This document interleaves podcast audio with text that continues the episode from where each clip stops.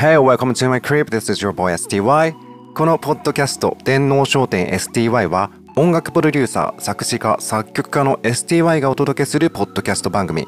デジタルコンテンツ配信サービスアンカーを使ってお届けしています Spotify のプレイリスト City Pop Vaporwave および STY Complete Collection との連動し毎週追加される新曲の解説をしたりこの番組は電脳商店 STY ということなのでリスナーの商店街組合員の皆様からお送りいただいたメッセージを読みながらゆるく語らう番組となっております。プレイリストをまだフォローしてないという方はぜひこちらの番組と合わせてチェックしてみてください。概要欄にプレイリストの URL やお便りをお送りいただける お便りをお送りいただけるフォームの URL をご用意しております。アーティストの方々からの楽曲サブミットもお待ちしておりますよ。Twitter、Instagram など各ソーシャルメディアの ID は STYJP STYJP となっておりますのでどんな人が喋ってるのかなと興味を持ってくださった方はぜひこちらもよろしくお願いします。それでは今週もよろしくお願いします。いや皆さん今週も1週間お疲れ様でした。2週間ぶりとなってしまった本日の電脳商店 STY ですけれども皆様この2週間仕事や学校やその他もろもろ本当にお疲れ様でした。えっ、ー、とね私はねもうなんやねんっていうぐらいすごい忙しくてこの2週間。なんかまあ私の仕事って言ったら曲を作って、えー、レコーディングの準備して、えー、レコーディングをして、えー、スタジオ行ってレコーディング終わったらファイル持ち帰って歌の編集をしてっていうプロセスがあるんですがそれがまあ 1, 1個のプロジェクトだったらまだ全然余裕があったりとかするんですがそれがちょっとね2つ3つと重なっちゃって今週今先週かな？だからねあのほんとまるで私ってば売れっ子プロデューサーなんじゃないですか？って感じだったんですけど。いやーこれねほんと良くないんですけど忙しい時ほどそれにね帳尻を合わせるようにね遊びたくなっちゃって週末爆飲み都内の焼酎全部飲み尽くす勢いで酒を飲み新宿の格安と呼ばれ続けて早3000年みたいな泥酔ウィークエンドを過ごしてましたけれどもね、えー、これねよそじすぎてねこんな work hard play hard っていうねこんな死ぬほど仕事してアホみたいに遊ぶっていうハッスルライフをなんか40過ぎてやってるって個人的には子供の頃考えすらしてなかったわけですが、まあ、こんな寝なし草のような生活をいつまでできるのかなって正直不安になったりもするんですけれども、まあ、こんなよそじのライフスタイルもありますせということで普段きちんとされてる方々は私のだられしなさを見て安心していただきたいわけですが 今週もね歯医者の予約してたの忘れてねまた受付の人にね静かに怒られたよ。なんか本当事前にご連絡いただくとかは不可能なんでしょうかみたいな。大人なのに怒られる人生みたいな感じなんですが。で今進めてるプロジェクトはね来週の頭頃にいろいろドドンと発表する感じになるらしいのでまた追って告知させていただければと思っております。よろしくお願いします。結構大きなプロジェクトあるからね早く言いたいわと思ってるんですけども。というわけで今週もどうぞよろしくお願いします。なんか今通ったの聞いたらめちゃめちゃ声が疲れてるからちょっと元気出していこうと思います。さて今週もシティポップベーパーウェーブプレイリスト更新しております。先週は全部新曲で構成してみたんですけどいかがでしたでしょうか？今週もとても素敵な作品たくさんリリースされておりますよ。このプレイリストはね基本的に月間リスナーがたくさんいそうな人気者の方とか。あのはあんまり取り扱わずにこれから人気出そうだなって人とかなんでこんな素敵な曲作ってるのにリスナー数少ないのっていう方にできるだけスポットを当てたいという趣旨でやっておりましてこれから来るよって思ってるアーティストさんなんですけど今回ねプレイリストの1曲目にセレクトさせていただいておりますのはトニー・ガンボさんです。あのねみんなトニー・ガンボさんほんと聴いてほしいんですよ私。あのこんなハイクオリティでおしゃれかつリリカルで上質な作品たくさん出されてていつかとんでもなく売れるのではこれはと思って 私は聞いてるんですけれどもみんなも聞いたらわかると思うのでぜひ聞いてみてくれよなって感じなんですけどちょっとトニー・ガンボさんの紹介をさせていただきたいと思います、えー、トニー・ガンボさんは2020年に結成された3人組のバンドでバンド名もトニー・ガンボさんでボーカルの方のお名前もトニー・ガンボさんという女性の方なのですが、えー、とこの方が主に作詞作曲を手掛けられているということなんですね、えー、プロフィールを見ていると2000年初頭のポップス R&B に強く影響を受けており世界的にリバイバルを果たしたシティポップにも通ずる良質なサウンドはまさに今の時代感をしっかりと捉えている。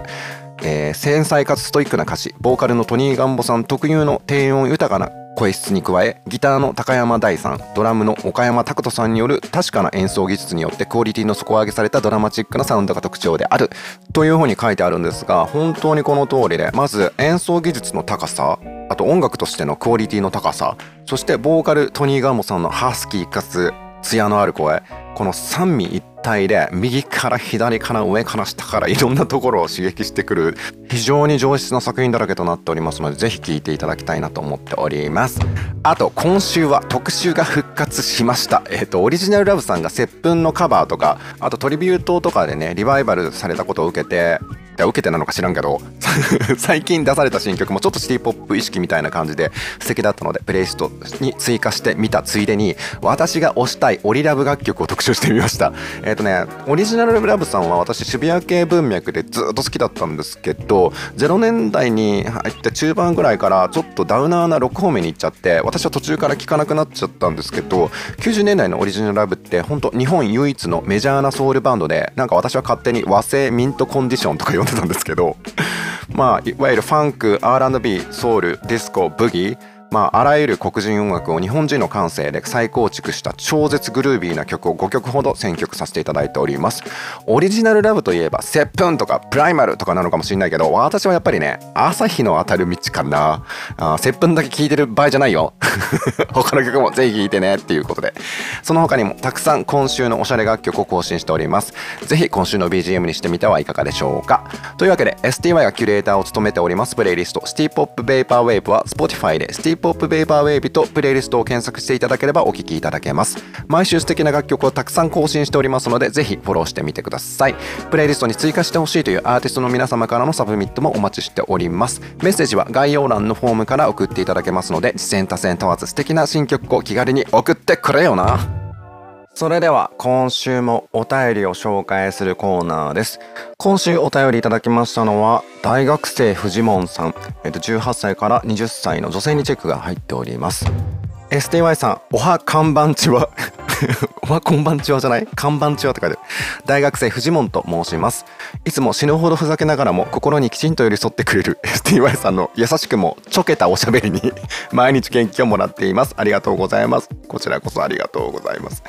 プレイリストも普通に生活していたら聴いてないだろうなーっていうアーティストさん方の曲と出会ってしかもファンになっちゃったりして毎回ありがたいです。かっこ最近は DYT さんが好きです。あ私も好きです。これからも更新楽しみにしてますね。前置きが長くなってしまいましたが今回 STY さんにご相談したいのはボディシェーミングにどう対処したらいいですかということです。前回のダイエットに関する話を聞いていてふと思ったのですが私は一般的な標準体重よりも少し体重が多くいわゆるふくよかな体型です。このことで例えば直球にデブとか豚とか言ってくる人は論外ですがちょっと大きくなったね。とかめっちゃ食べるねとかの直接的じゃないちょっとした意地悪なマイクロアグレッションが少しずつ自分の中に溜まっていって自己肯定感が下がってしまいます。他人からの言葉に自尊心が少しずつ削られていると言えばいいのでしょうか。STY さんは今までこのような経験はありますか？またもしそのようなことがあったらどのように対処しているのでしょうか？こんなこと誰にも相談できなくて。でも STY さんなら何か前向きになれるようなことを言ってもらえる気がして甘えちゃいました。ごめんなさい。最近は本当にお忙しそうでお体が心配ですがどうかご自愛くださいますよう。これからも更新楽しみにしています。大好きです。ということで。ありがとうございます。藤本さんお便りありがとうございました。まあ言いにくいことをこんな風に送ってくれたの本当に嬉しい。誰にも相談できないのにこんな公共の電波で全世界に公開するのはいいんかいと思うんですけど。この相談はね絶対にちょっと誠実にお答えしなきゃいけないと思ってこうして紹介させていただいております。あのねこれすごくわかんのよ。わかんの美穂あのねこのお便りの中にねいろいろ耳慣れない言葉があるかもしれないので改めて説明させていただきますがあのボディシェーミングについてウェブサイトを検索するとあるページが出てくるのでその説明をちょっと朗読させていただきたいんですけれどもボディシェーミングとは人の見た目をバカにしたり批判したり意見を言ったりすることを指します。欧米を中心に多くの批判的な声が上がっているんですけれども意見を言うのもダメなのと思った方もいるかもしれないが相手が望んでいない場合意見を求められていない場合はただただ屈辱的な思いさせるだけなので外見を値踏みしたり相手をバカにする行為はボディシェーミングに当てはまります。典型的な例としては久しぶりに会った友達に太ったねって伝えたり冗談のつもりで目つき悪くないって言ったりモデルが SNS にアップした写真にもっと痩せてる方が僕好みだけどとリプタイを送ったりマジクソリプなんだけどこれ。お笑いの現場で芸人のブスいじりをしたりもうなんかねブスいじりもうほんとそういう時代も終わってるからね。まあ男女問わずというものがあるということなんですね。